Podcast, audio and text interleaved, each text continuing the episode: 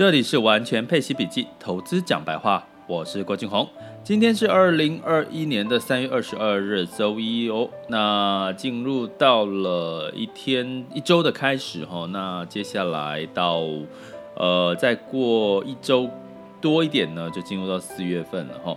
那所以三月份呢，你可以感受到很明显的市场是一个波动的一个格局。那波动上上上下，其实影响的是什么？影响的是人心跟情绪哈。可是你会看到一个最简单的例子，几乎这个恐慌指数 REITs 呢，基本上没什么涨哈。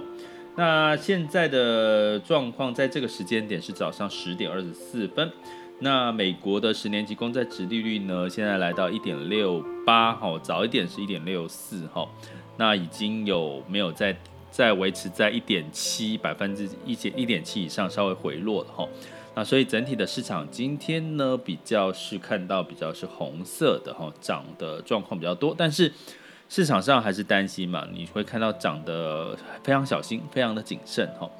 那在这个市场波动的时候，就会影响到一个族群，那个族群就是打算要退休，或者是考虑在近几年要退休的这个族群哈。那我们今天要来探讨一个消息，就是说，嗯，目前在劳保的部分，其实劳保啊，在过去来说的话，其实它是有一个，呃，大家都会知道，劳保其实已经是。领的人比付的人多嘛，因为出生率的关系，所以基本上劳保年金势必要改革。那不呃，之前已经改革过，有一件事情在明年要发生，就是二零二二年开始呢，劳保年金老年年金的请领的年龄就会增加一岁了，也就是说六十三岁才可以领百分之百，也就是说你的劳保年金试算如果是领两万的话，那你就是到六十三岁才领两万。要不然你提前领吼就会被打折吼，提前一年就打就减四趴，提前四年领吼，比如说你六十三岁，就是说明年开始六十三岁可以领全额嘛。那如果你是在五十九岁就领的话，直接一年少四趴，总共最低降二十趴，就直直接打八折的意思吼，所以两万就会直接领到一万六。那这是过去在某一次的年金改革所改革的一个。一个制度哈，那在这个这大概有十年了哈，那到底是什么样子的人会可以领到不打折？其实跟各位讲，基本上你只要是在呃民国五十一年以后出生的哈，五十一年以后出生的，原则上都是要六十五岁才不会打折了啦哈。所以基本上呢，就如果你是五十民国五十一年以后出生的，都就是你。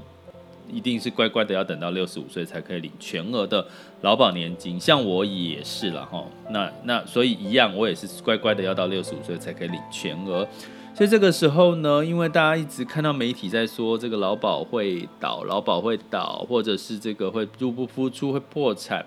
那所以呢，就开始有一些人想说，我要不要提早领啊？那因为如果是在五十岁二十五年的年资，基本上呢有机会可以一次领。那这当然是是在现在现在的这个状况哈。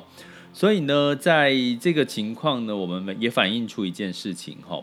为什么要特别聊？你可以看到是在现在的状况，为什么美债值率一直走升？是因为通膨的疑虑嘛？哈，因为整体的原物料一直上涨。那上涨的过程当中呢，照理说，通常通膨上涨的时候，我们的利率就要上涨。那利率上升的时候也会压抑房价，哈啊，所以你看你现在利率不升，利率一直低，维持低点。你现在贷房贷利率可能最低只要到一点二，哦就可以贷到你的贷款房贷贷款利率可能只要为一点二到一点五、一点六，所以这么低的利率呢，我只要稍微去闭着眼去去做一些配息的投资，好像这中间的利差是还蛮诱人的哦，所以基本上。你说真正打房最简单、最简单一个逻辑，就是应该是在通膨的时候，你就是要升息，让这些投机客呢，他的这个持有房子的成本变高，哦，那其实就就就那个效果就会更好。那但是呢，你我们要讲的另外一件事是，你看哦，我们现在因为通膨，再加上不敢升息嘛，因为疫情的关系，再加上连美国也说，二零二三年才有机会考虑升息哦，而且是年底哦。那通膨又一直升，通膨升对我们的实质生活带来的意义是什么？代表我们工资如果没有涨的话，那我们可能我们的钱放在银行就是减少，钱放在银行就减少。假设了哈，现在美国的这个预期通膨，假设来到差不多将近两个 percent 哦，预期通膨哈，那这两个 percent，如果你存在美国，以美国来讲，不到一趴零零点多趴的利息，所以你只要放在银行，每天每个每一年物价涨两趴好了，那基本上呢，你可以预期的是什么？你可以预期的是你的这个钱就是一直在减少啊。但减少就算了，你现在领劳保年金，本来六十岁可以领两万，现在变成说嘣嘣嘣要到六十五岁再等五年呢，才可以领两万，要不然你每一年是减少四趴，哎，最高减少到二十趴，也就是打八折。所以呢，我觉得其实未来的年轻人，或者是你现在才将近差不多四十几岁、五十岁以内的呢。请你考虑所谓的这个配息的一个策略哈，因为配息其实某种程度也在弥补你这个通膨上面的压力嘛。因为目前的配息率，股息呃股债股利的殖利率可能有将近到二到三个 percent 嘛，哈，还是比通膨高啊。如果你是采取这个股票型的这个呃配息标的的话，他可能做一些停利的一些动作，他可能配息率配这个资呃资产的这个解解解给你的这个比例是五个 percent 上下，那你还是比这个所谓的股票呃这个通膨来的高了哈，你还是所以适度的冒一点风险，我觉得是还是必要，每个人可能未来要受的功做的功课。那目前我觉得大家很幸运的是，跟我们十几二十年前不一样的是，早期的这个配息标的真的非常少，很多人就是顶多买一只股票，然后就放着放着放着，然后等到它就是每一年领股利哈。可是每一年领一次呢，跟我们每个月的现金流，退休的时候每个月的现金流又好像。远水救不了近火哦，比如说每一年的年终领一次，然后你每一个月要花，如果你是用退休的角度来看这件事，那相对来讲，这个月月配的这个概念，不管你现在从指数 ETF，或者是基金哈，或者是一些权委的账户哈，或者投资型的权委账户，其实都已经具备了这些机制的每月月月配哈。那当然呢，你现在除了债之外呢，股票的这个股利分配之外，还有它的资本利得分配，其实呢都有机会。维持在一定的水准，当然呢，股票的波动相对来讲是会比较大一点哦。所以在这个时候呢，像我举之前跟一个朋友聊过的例子嘛，他投资的就是所谓的一个。全委的账户哈，全权委托的账户，那它的提解方式就是每个月哈，一年大概提五趴啦哈，年利率五趴哈，那五五个 percent 是每一年的年年化报酬率哦，年化配息率哦，所以基本上是五要除以十二这样子配给你哈，那。有没有比银行利率好？有嘛？当然有。可是它的风险在哪里？他就来问我说：“那这样风险在哪里？”因为通常配五趴这种权委的，大部分呢，它的好处是它它可以权委就是全权委托他去买股或者是买债。